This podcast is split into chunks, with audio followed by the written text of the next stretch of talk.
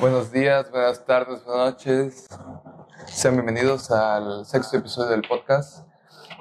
Eh, bueno, vamos con la intro.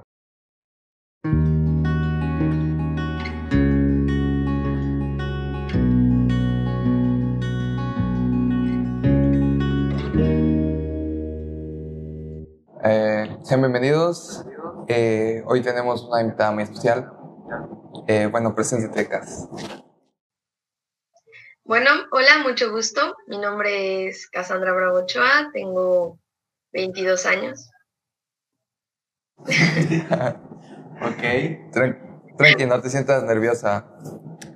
bueno, vamos a tratar de hacer unas preguntas para que te conozcan mejor. Eh, ¿Cuánto tiempo, bueno, siempre has profesado la fe católica? Sí, siempre. Ok, pero ¿cuándo fue el tiempo en el que tú dijiste, de verdad estoy consciente de lo que estoy profesando y empezó ese amor por Dios, ¿no? Esa maduración de tu fe. Ok, este, creo que siempre he sido lo que consciente de lo que significa ser católica.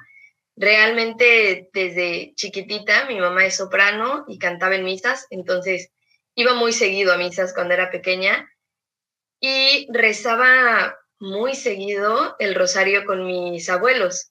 Ponían, empezaban a rezar el rosario en familia y a mí me tocaba prender la vela o apagarla o pasar el rosario a quien le tocaba el siguiente misterio. Entonces, pues desde chiquita he sido consciente de la fe católica. De hecho, me acuerdo de que cuando yo tenía tres años, platicaba yo con mi mamá o le preguntaba yo, pues por Jesús, por Dios, y cuando yo veía que había gente que no creía en la religión, para mí era algo frustrante, ¿saben? Era algo molesto, era tan evidente que Dios estaba ahí, para mí era como un, ¿cómo puede haber gente que, que no cree en Él?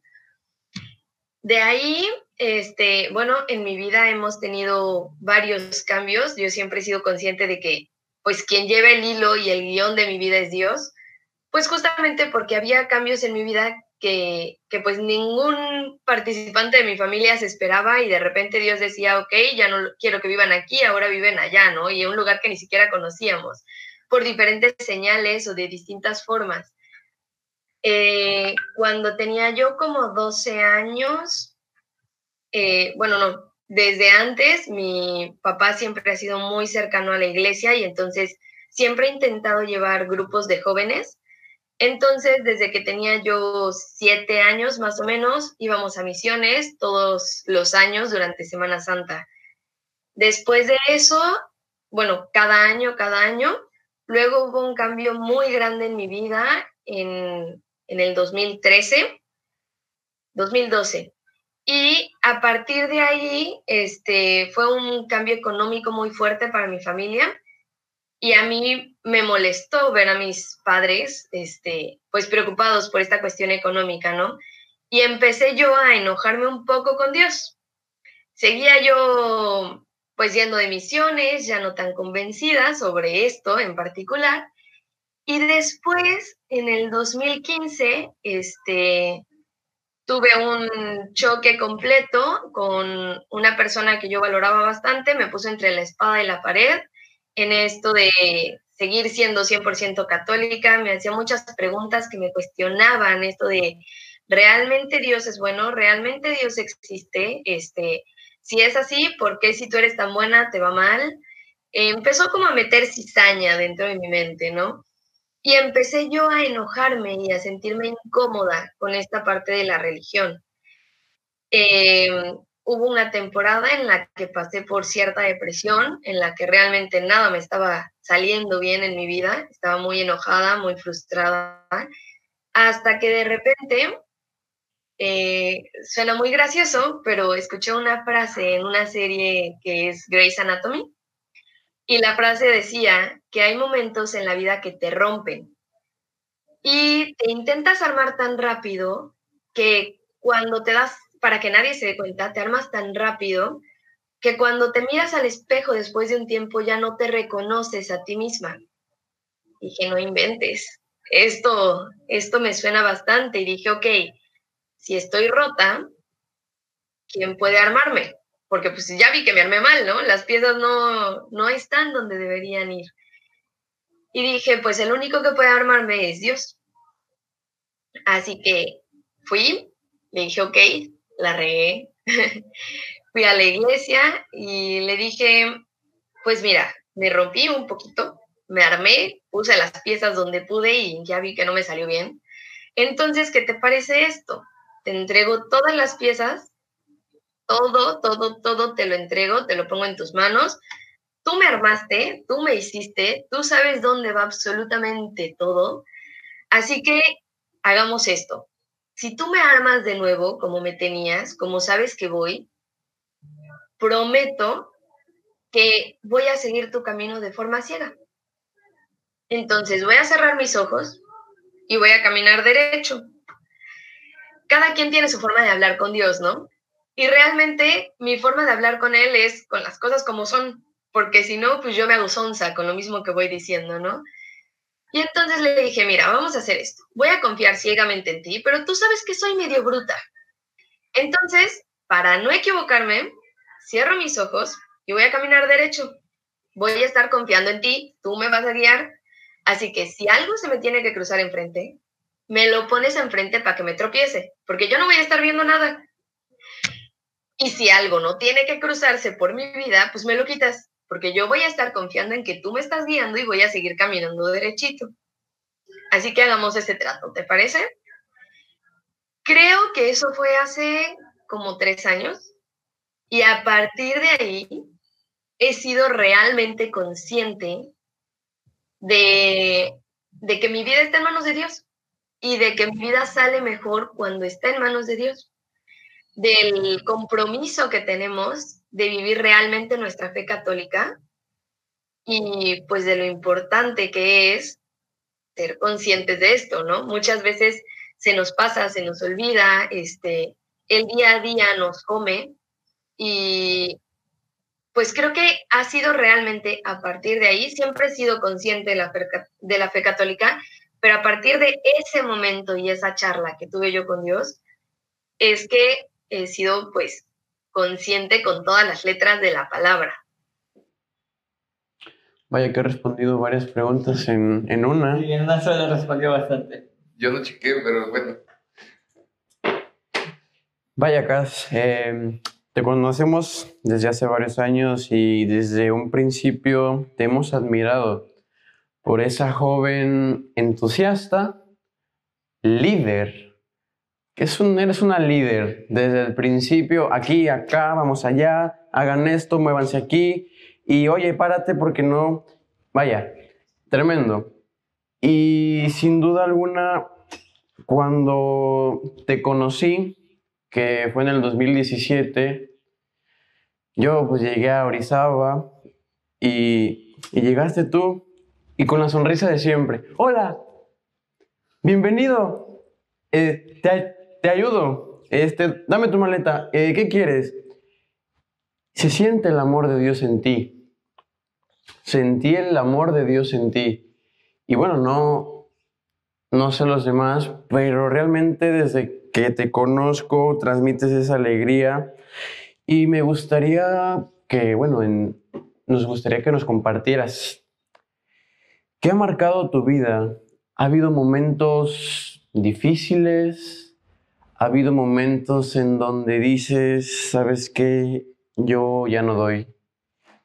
Porque sé de algunos y sé que has levantado la mirada y has seguido golpeada, lastimada, pero te has levantado. Ok, bueno, justamente ese año, ya, si tú te sabes la fecha está perfecto, es el de 2017. Este, ese año yo no iba a ir de misiones, yo ya estaba decidida a que ese año me quedaba en mi casa cuidando a mis abuelos, acompañándolos, pero sí dije, ah, ah, o sea, estoy pasando por muchas cosas, no estoy de acuerdo con muchas decisiones que Dios ha puesto en mi vida, así que mejor me quedo cuidando a mis abuelos y guardamos distancia un rato, ¿no? Eh, fuimos a la misa de envío porque pues después, antes de empezar misiones, todos vamos juntos a una misa en la que nos dan la bendición para misionar. Y empezó a hacerme cosquillita, ¿no? El que pues somos no solo católicos, sino también apostólicos, o sea, somos apóstoles, tenemos que llevar esta palabra de Dios, tenemos que llevar esta alegría que Dios trae en nuestras vidas. Y entonces me empezó a hacer cosquillita, el, chin, son misiones, este, pero no, yo ya dije que me quedo en casa de mis abuelos, ¿no? Y entonces, en ese momento, este, tú llegaste al final de la misa y pues te vi con tus papás y fue como de, no, pues voy y le doy la bienvenida y no sé qué. Y entonces te di la bienvenida súper emocionada, más o menos te expliqué qué se trataba, te acompañé y en eso dije, alto, Cassandra, tú no vas a ir de misiones, así que guarda distancia y ve y siéntate con tus abuelos me fui a sentar con mis abuelos y en eso vi que estaban pues medio callados todos, sin hacer nada, y fue como de, pues no, les ponemos un juego de integración, ¿no? Y entonces fui no sé qué, y a ver, preséntense, ¿qué esperan este año? ¿Cómo va? Este, ¿Qué los trajo aquí? Y en eso dije, alto, Cassandra, tú no vas de misiones este año, guarda distancia, que ellos hagan sus cosas, tú te quedas con tus abuelos este año. Entonces me regresé con mis abuelos a platicar con ellos y todo el rollo. Y en eso, cuando me di cuenta, estaba yo con todos los jóvenes de nuevo, bueno, y ahorita y no sé qué, y las cosas, las maletas aquí, las maletas allá.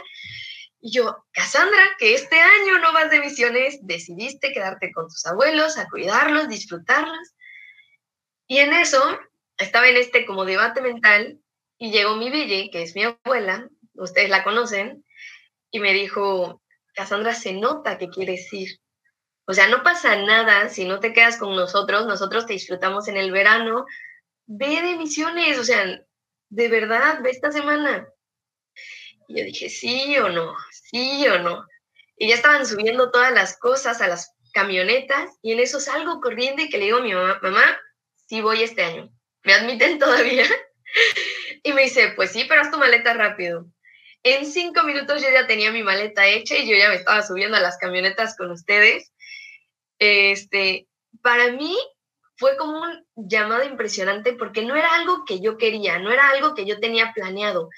Y de repente algo me decía, no, pues ve, no, pues haz.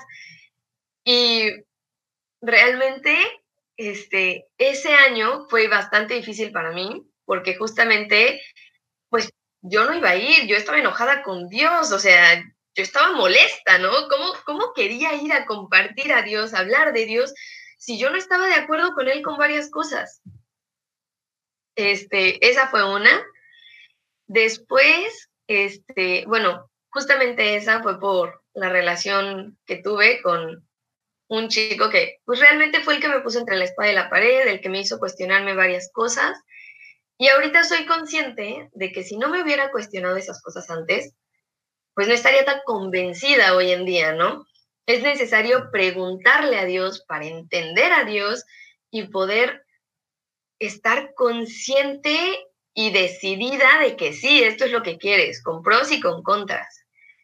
Otra de las situaciones fue este, cuando entré a la universidad, me fui a vivir yo sola a Puebla. Eh, económicamente no estaba muy bien, entonces tenía yo que decidir entre comer o salir, ¿no? Y entonces, pues decidí a comer, ¿no? Prioridades ante todo. Entonces, este, pues yo no salía mucho, siempre he sido muy de casa, de, este, pues las fiestas no son mi ambiente. En la universidad, mis compañeros, este, pues eran muy buenas personas, pero en el ambiente universitario los valores católicos no son algo que sobresalga. Entonces, pues al yo detenerme y decir alto, esto no va con mi religión, a esto no le entro, pues me fui distanciando un poco, sin vivir con mi familia, distanciándome un poco, estando en mi rollo, y aparte en una relación en la que, pues, si salía yo estaba mal, este, si hacía algo yo estaba mal, si me vestía de cierta forma estaba mal, en la que pues prácticamente todo estaba mal, ¿no? Y entonces, este, empecé a caer en una depresión, o sea, empecé a pensar que pues realmente pues nada me salía bien, yo no estaba bien, este, lo que yo sentía no estaba bien. Eh, y pues me quedaba pensando, es que realmente, pues, ¿qué hago viva, no? O sea, ¿qué sentido tiene si no estoy aportando, si no estoy dando, si no estoy, ¿qué hago viva? Y estas preguntas eran como, como una voz en mi cabeza, que andaban duro y dale, es que no te das cuenta de que todo el mundo está preocupado por ti. ¿Y tú qué les aportas? ¿Y tú qué das? Estarías mejor, estarían mejor sin ti. Estarían mejor si tú no estuvieras. Tendrían menos preocupaciones y menos cargas si tú no molestaras. Eran una voz consciente, constante, constante, constante en mi cabeza. Este, realmente toqué fondo, este, estuve muy mal. Obviamente, de aquí para afuera, todo sonrisas, todo bien, no pasa nada, todo está en orden, porque pues yo no quería preocupar a nadie, ¿no? Pero, pero pues yo no estaba bien y yo no me sentía bien. Este, hasta que, pues, o sea, sí, sí toqué fondo, sí, sí llegó un momento en el que dije, no quiero seguir con vida, no quiero seguir con esto, no le encuentro sentido a esto.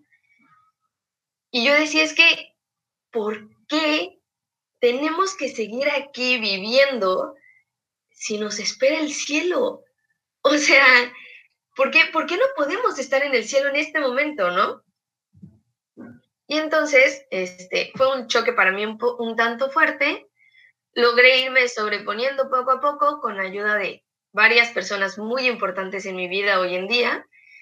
Y un par de, casi un año después, decidí en un retiro, estábamos en el retiro hablando sobre lo importante que es la verdad para la fe católica.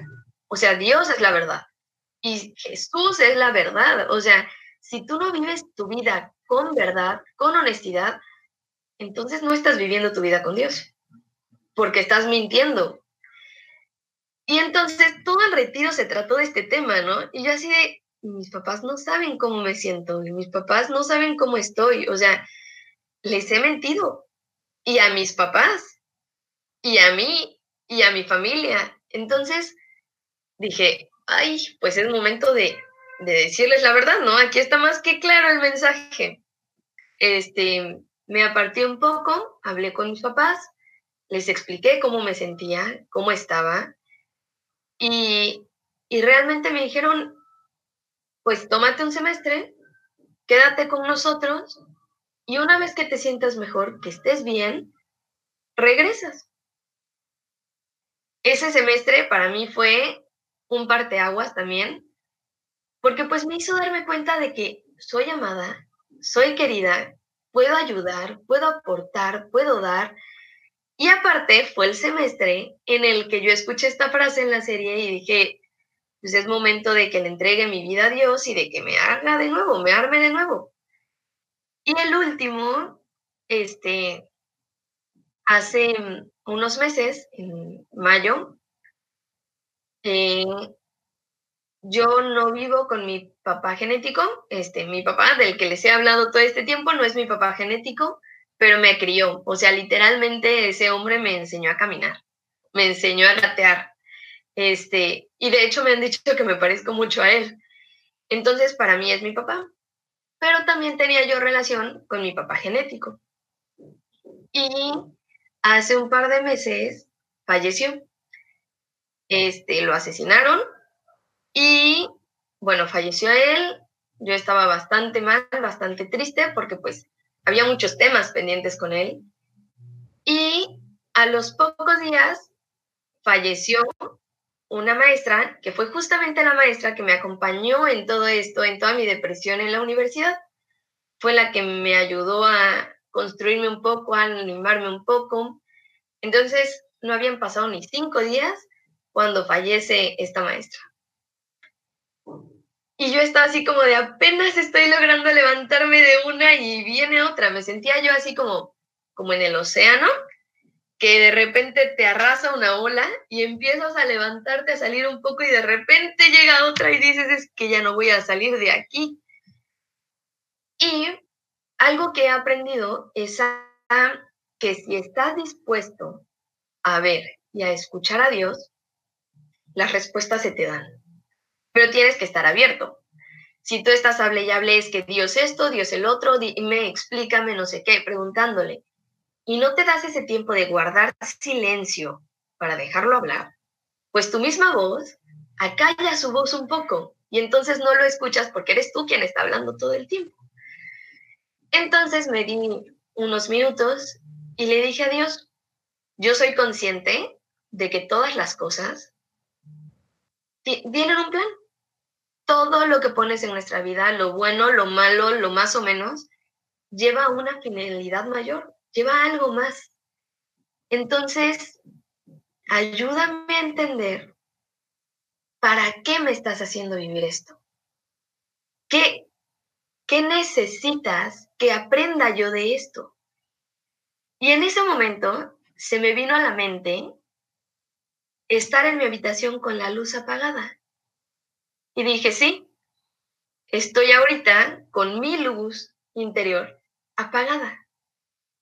Pero ¿qué pasa cuando apagas la luz de tu habitación y es de noche? Si tienes la luz prendida, ves todo lo de adentro claramente. Pero si apagas la luz, empiezas a ver que entra luz por la ventana. Y si te asomas, te das cuenta de que está la luna, de que están las estrellas, de que están las luces de los vecinos encendidas, los faroles de la calle, que son luces enormes que desconocidos pusieron ahí. Y dije, claro, apagaste mi luz un momento para que yo pueda darme cuenta de todas las luces que hay a mi alrededor. Y si no hubieras apagado mi luz, probablemente no me estaría dando cuenta de cuántas luces hay prendidas a mi alrededor, de todas las estrellas que estás poniendo en mi cielo.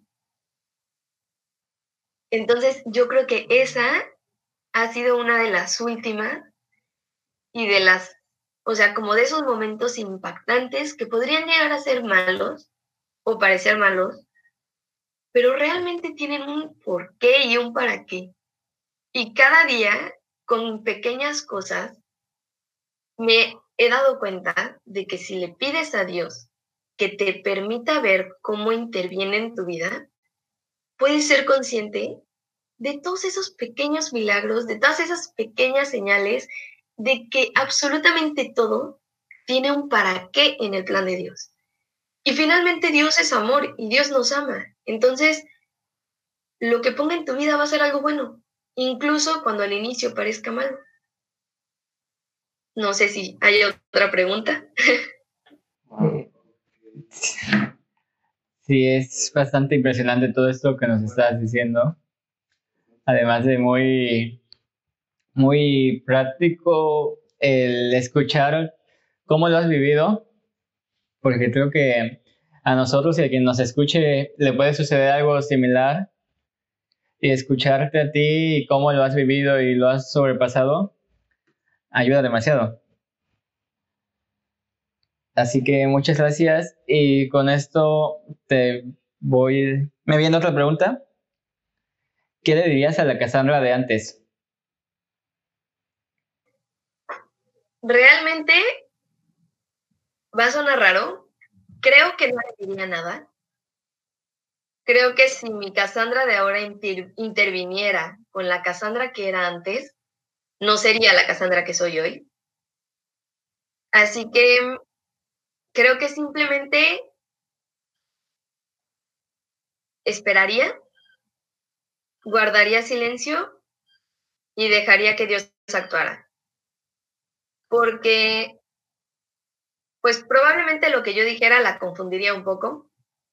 Probablemente si yo me viera hace cinco años y le dijera, todo esto que estás viviendo tiene un para qué. Me conozco y me reiría de mí misma y le diría, ajá, sí. Entonces, realmente creo que no me diría absolutamente nada porque Dios me dijo las cosas cuando tuvo que decirlas. Y a su manera. Entonces, sí, creo que esperaría porque justamente todos los errores, todas las caídas, todos esos choques y esas peleas con Dios, esos enojos, me han ayudado a, encontrar la respuesta. Y Dios encuentra la manera de dártela de una u otra forma. Es, es impresionante. Cassandra, me gustaría preguntarte, si Dios bajara en este momento ahí donde estás, te dijera, hija, Cassandra, no sé, este, pídeme tres deseos, ¿cuáles pedirías? Fíjate, es muy raro porque justamente ayer estaba pensando yo en eso mientras rezaba el rosario. Rezamos el rosario en familia todos los días. Y ayer me quedé pensando, si pudiera pedirte cualquier cosa, primero que nada, te pediría fe. Que me ayudes a seguir con fe. Que me ayudes a no desanimarme y a ser consciente de que mi vida depende de ti y de que mi vida tiene una razón de ser. Así que fe sería la primera. Bien dice Dios, con un si nuestra fe fuera del tamaño de un granito de mostaza, podríamos mover montañas. No me importa que sea de una décima parte de un granito de mostaza. La segunda sería prudencia. Soy alguien de actuar mucho, de decir mucho, de hablar mucho, de moverme y mantenerme interactiva y aquí y allá. Creo que, creo que sería que me ayude a ser prudente.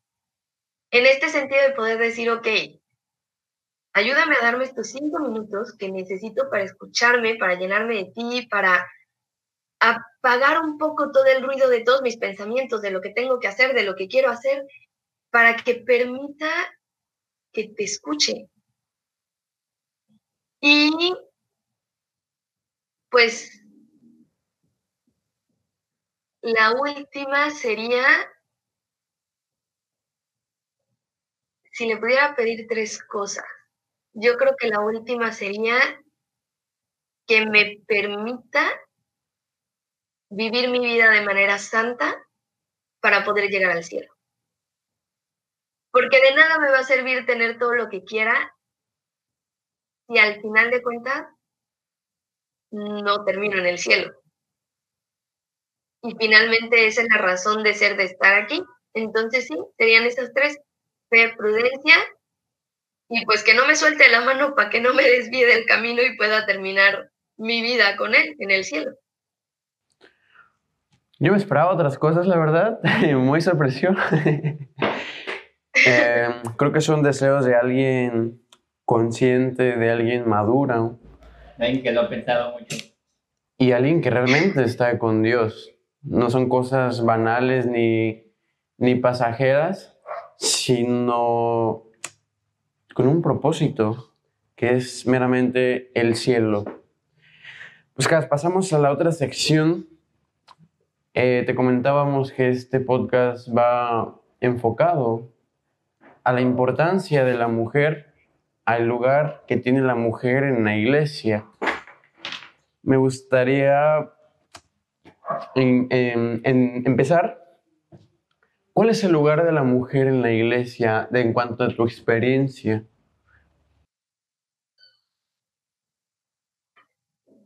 El lugar de la mujer. Tenemos varios ejemplos de grandes mujeres en la iglesia, pero creo que el lugar de la mujer es o bueno, para mí, el amor. O sea, la mujer debe estar en donde pueda dar amor a los demás.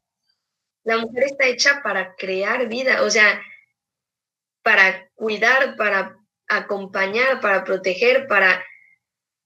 Creo que cada mujer tiene su lugar diferente porque pues cada quien tiene su plan de vida, ¿no? Dios tiene un plan específico para cada uno, de acuerdo a nuestra personalidad, nuestros gustos, nuestras pasiones. pero con las mujeres que han impactado más en mi vida, creo que han sido esas mujeres que, que han dado amor, que no se han cansado de darlo a manos tendidas a quien esté a su alrededor. Tenemos, cada una tiene su forma de, de expresarlo.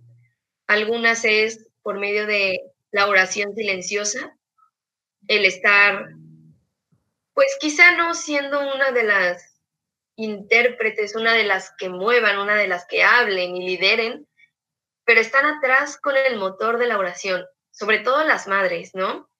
Estas que se encuentran orando por sus hijos constantemente, que pueden bendecir tanto con, con este acompañamiento, aunque sea silencioso.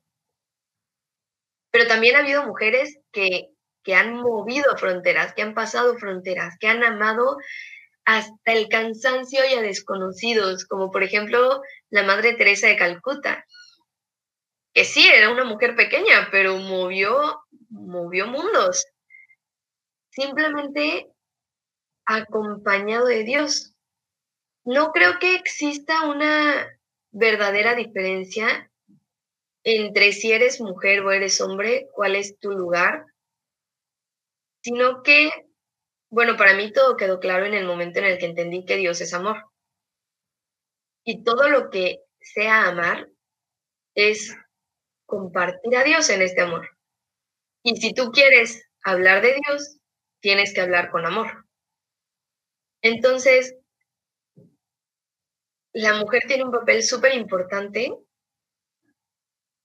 no más o menos importante que el de los hombres, pero creo que como futuras madres de familia, las que queremos ser madres, como futuras hermanas, normalmente este toque de sensibilidad está un poquito más inclinado hacia las mujeres.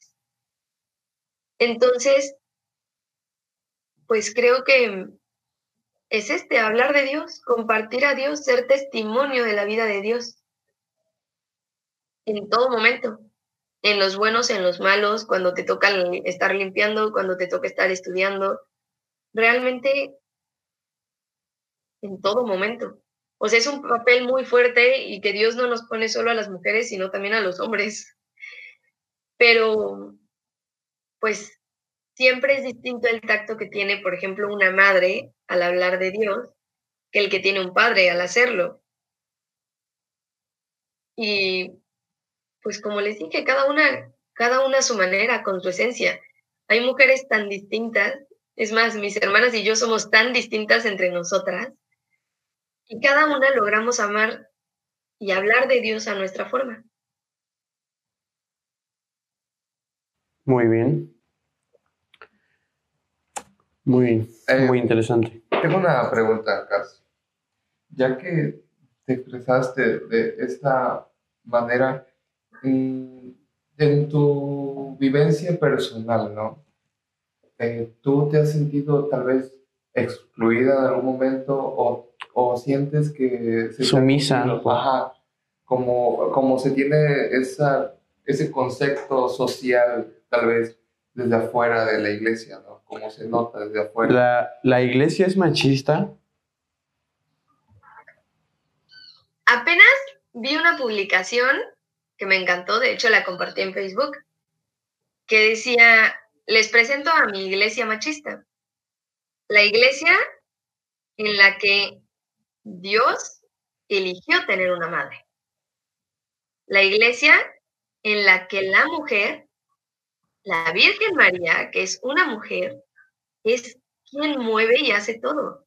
Es quien nos visita en la tierra, es quien nos pide el rosario. Realmente creo que la mujer tiene un papel protagónico en el cual nos cuidan, nos guardan, nos protegen, y no solo esto, sino nos valoran. O sea, una iglesia machista no tendría el nombre de sus iglesias con nombre de mujeres. Una iglesia machista habría ignorado a la Virgen María, a la Virgen de Guadalupe, a la Virgen de Lourdes, a la Virgen de Fátima, en todas sus representaciones. Una iglesia machista no tendría santas.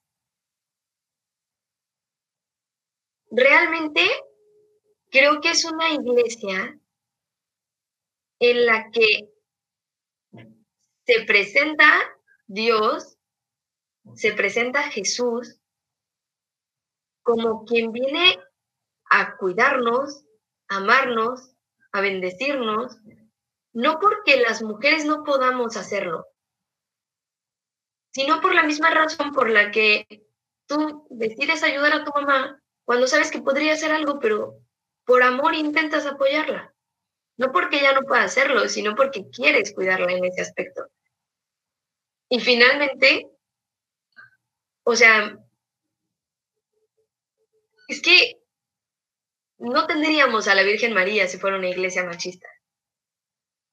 Creo que realmente cuando te das cuenta de que pues es la Virgen María quien mueve la mayor parte de las fronteras, a quien está dedicado el rosario, a quienes siempre tiene su imagen en la iglesia, no, no creo que sea machista. O sea, creo que nos han hecho creer que es machista, simplemente porque no podemos ser sacerdotes y no podemos consagrar.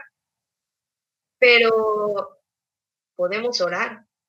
Y es más, podemos mover incluso muchísimo más que cualquier otro sacerdote, simplemente con esta fe y esta oración. Tenemos grandes ejemplos de santas que, que han defendido su lugar en la iglesia a capa y espada, y no de otros miembros de la iglesia, sino pues de la misma sociedad. Aparte, es algo muy raro porque decimos la iglesia y pensamos en el papa, los sacerdotes, cuando la iglesia somos todos. Entonces, si tú consideras que tu iglesia es machista, ¿de qué clase de católicos estás rodeado? ¿Qué clase de católico estás siendo? ¿Cómo vives tú tu fe católica? Porque tú eres parte de la iglesia. ¿Cómo quieres que sea la iglesia? Entonces, ¿cómo tienes que actuar? Sí, sí hay muchos momentos en los que pues se siente la diferencia, ¿no? Por ejemplo, en las fiestas, en las pedas, en las reuniones con amigas, en la vida social o en pareja que se supone que deberíamos estar teniendo a cierta edad o que se espera que tengamos. Sí, sí hay varios momentos en los que sí digo, ay, si no fuera tan católica me la estaría pasando muy bien empedándome en una fiesta con mis amigas. Pero no se trata de ser muy o menos católica. Pues simplemente se trata de ser quien eres. De hecho, igual y al rato busco un escrito que hice hace como uno o dos años, es más, si me dan unos minutos lo encuentro, en el que justamente hice esta reflexión acerca de, de si realmente tienes que ser diferente. Porque, a ver,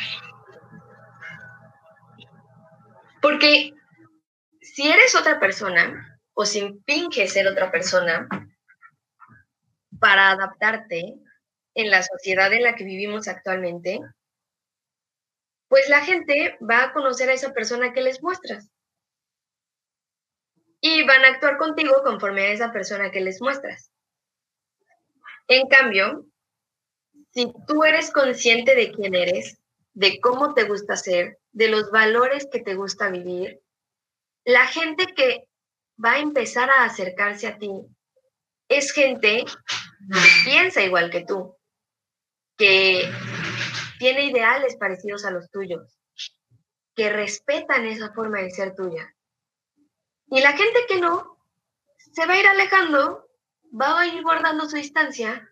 No significa que sean malos, mejores o peores, pero pues este clic que haces con alguien que es igual de católico que tú, que habla de Dios, que vive su fe con la misma esperanza, con las mismas ganas, no se puede hacer a menos que tú demuestres que eres así de católico, que estás así de convencido de tu fe, Porque si en una conversación en la que, pues, están tachando a los católicos, tú te quedas callado y no dices nada, te lavas las manos y dices, pues a mí no me concierne. Sí, te mantienes en silencio, pasas desapercibido, pero te pierdes de conocer a gente que tenga estas ganas de hablar de Dios tan grandes como tú. Entonces, si tú no lo demuestras, si tú no le muestras esa faceta tuya, esa cara tuya a los demás, nadie la va a ver.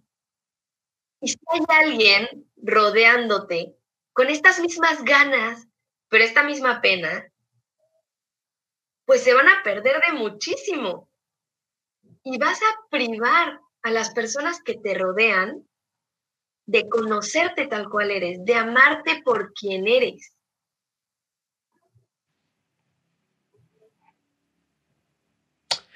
Me gustaría preguntarte, Cassandra, ya que estás hablando de este tema, el, católico joven, hombre, mujer, ¿debe ser un católico apático, aburrido? Para nada.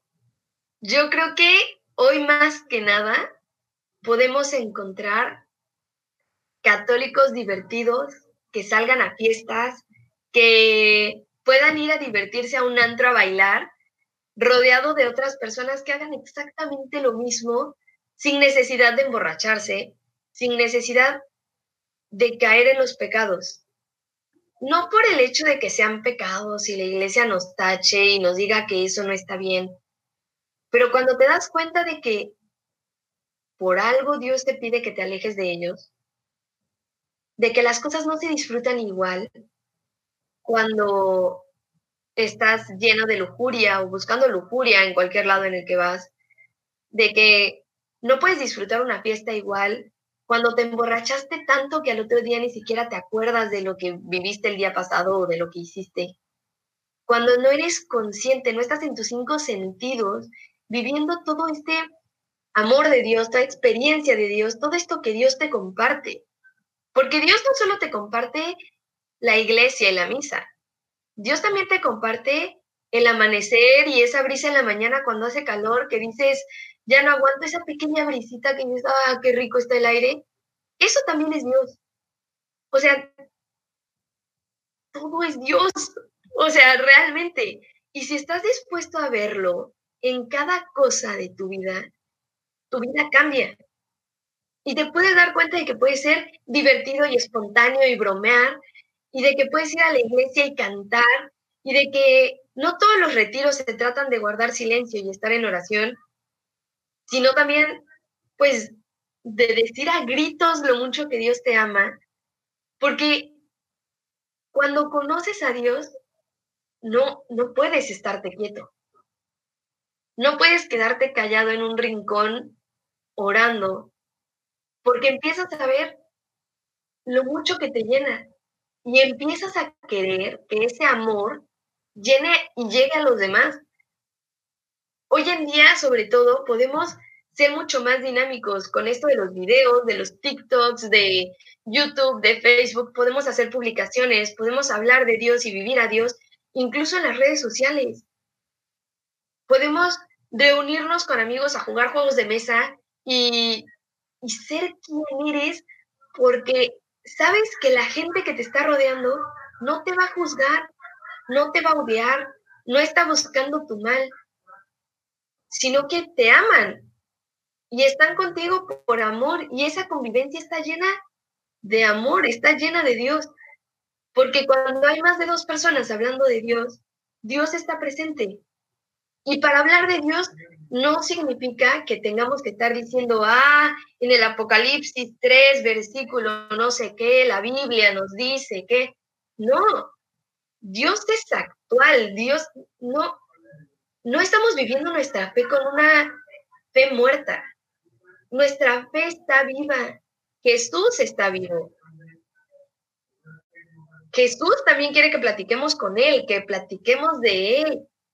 Yo creo que Él también pues se divertía jugando, también hacía bromas con los apóstoles, también se despertaba de buen humor por la mañana y decía chistes o contaba, o sea, cuando eres consciente de que no estás con un Dios muerto, con una imagen simplemente presente, sino con alguien vivo, con alguien que también siente, con alguien que también ama, que eres parte de una religión de con un Jesús que también tuvo miedo, que también tuvo dolor, que también tuvo amigos, que también sufrió la traición de uno de sus mejores amigos, que también tuvo una madre, que también, o sea, no estamos hablando de un desconocido, de un ser, sí, de un ser sobrenatural, pero no estamos hablando de una máquina, de un robot, de alguien que vino y nos dijo hagan esto y cúmplanlo y bye.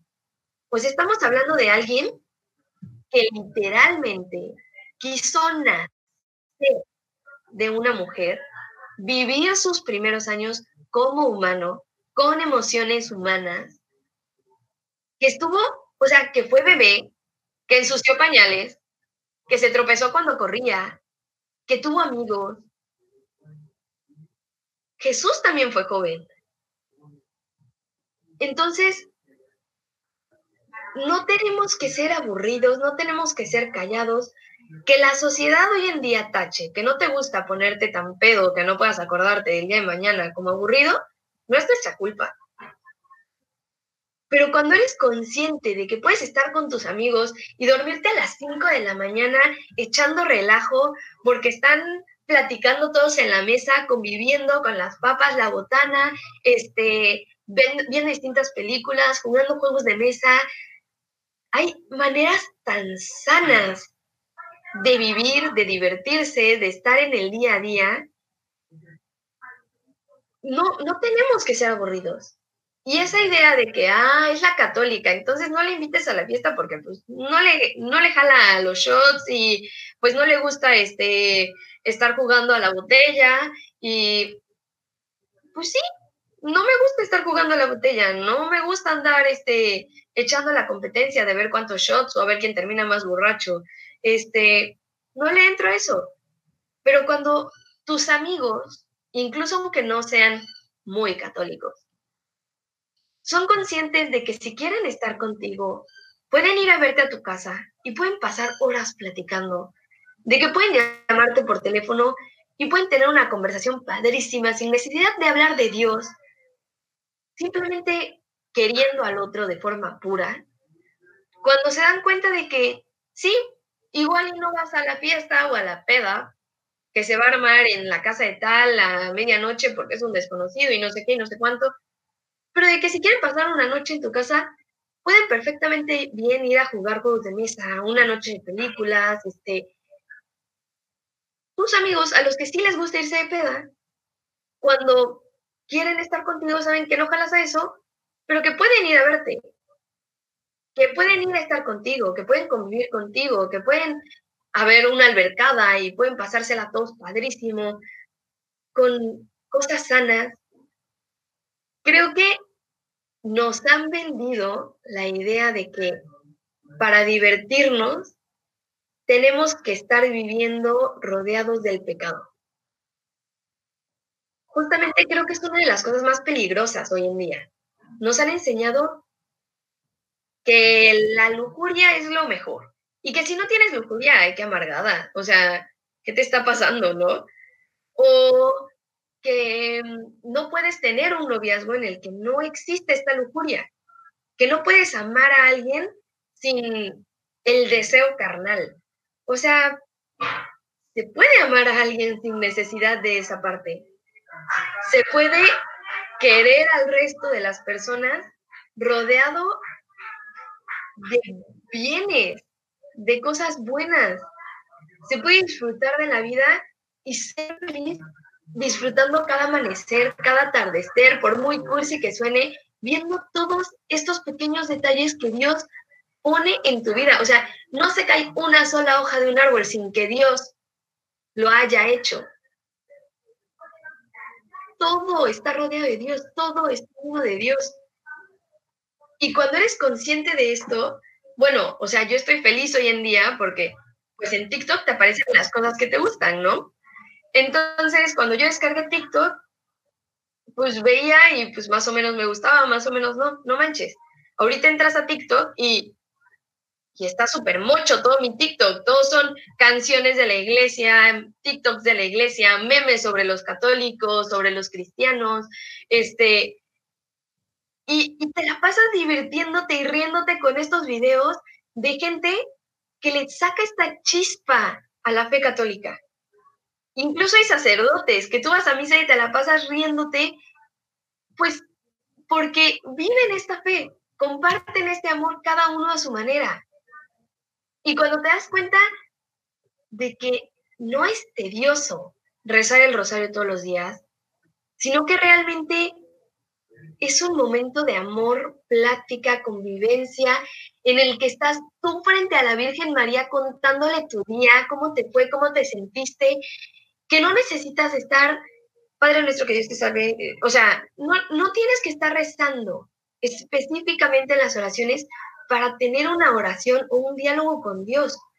No necesitas aprenderte las 10 este, meditaciones de la mañana y hacerlas al pie de la letra. Puedes platicar con Él a su manera, a tu manera. Hay personas que son más espontáneas como yo, que llego y le digo a Dios, a ver, o sea, no tengo ni idea de qué onda con esto. O sea, ¿es sí o es no? Dímelo claro. Soy medio mensa, ponme las cosas enfrente. Hay personas que son un poco más serias en este aspecto, pero es dependiendo de la personalidad de cada quien. Y no significa que unos estén bien y otros estén mal. Dios te hizo a ti con esas características porque te ama. Y no va a dejar de amarte si te estás riendo, si te estás divirtiendo, si estás rodeada de gente. No va a dejar de amarte si cuando vas al Santísimo, en vez de rezar el rosario, te pones a escuchar música católica, canciones católicas mientras platicas con Él. Si es justamente lo que Dios quiere, que seas tú, que brilles como tú, porque te dio esas características específicas por y para algo. Y si no eres tú, y no vives como tú, y no disfrutas como tú, siendo auténtico, pues estás malgastando todos esos dones que Dios te dio.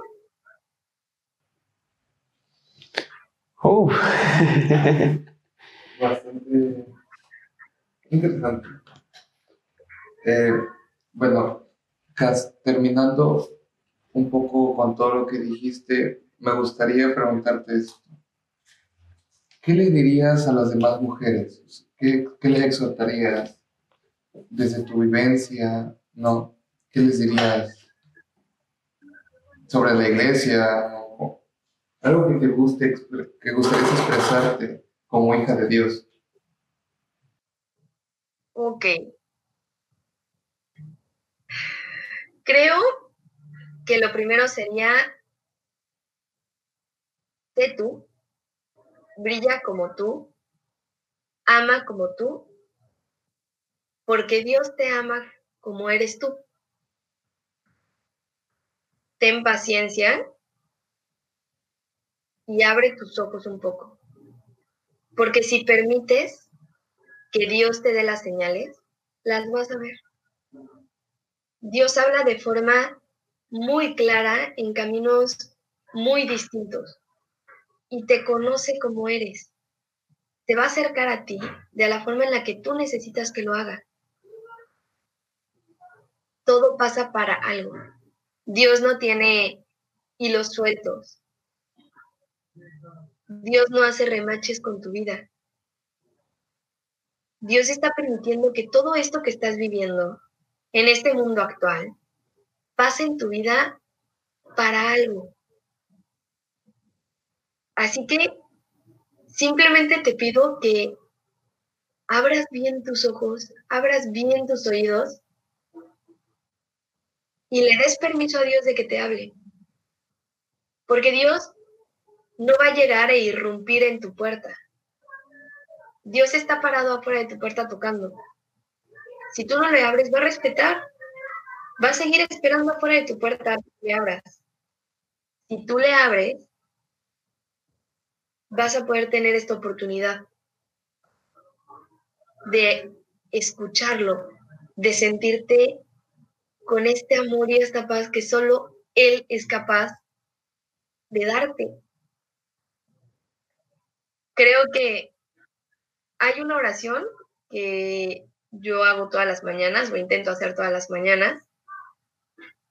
Es de los legionarios, cierta parte, pero me tomé la libertad de hacerle ciertas modificaciones.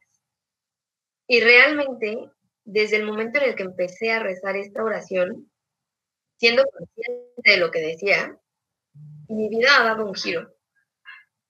Y me gustaría compartírsela. La, la oración dice así, te entrego mis manos a ti, Señor, para trabajar con amor. Te entrego mis pies para recorrer tu camino con decisión. Te entrego mis ojos para ver del mundo su necesidad. Y si tú me lo permites, ver tus milagros actuar.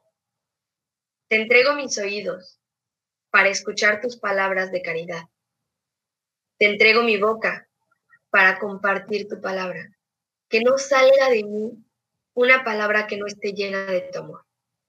Te entrego mis pensamientos para tenerte presente en todo momento y estar consciente de esto que te estoy pidiendo.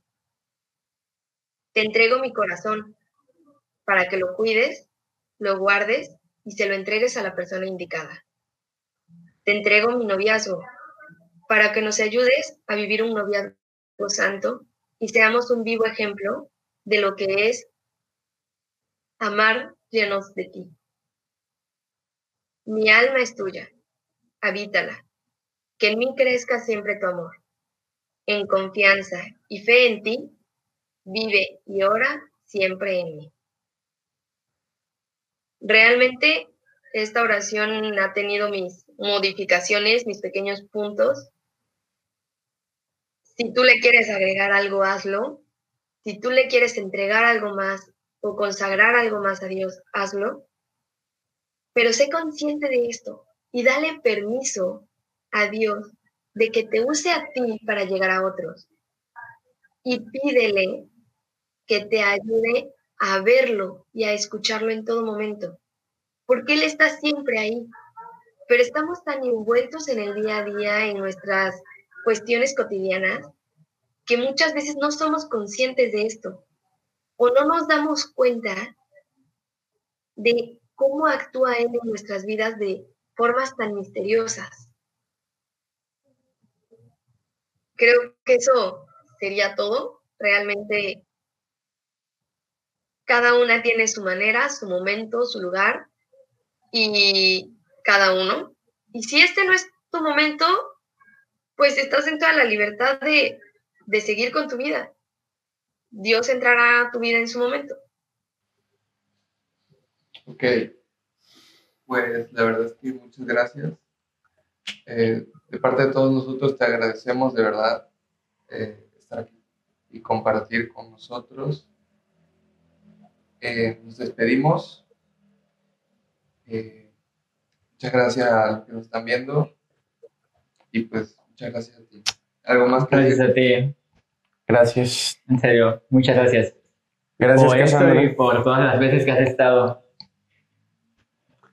Seguramente. No, la verdad es que, Perdón que te interrumpa, Gas. Seguramente habrá personas que se quieran acercar a ti y si alguien llega, te lo mandamos.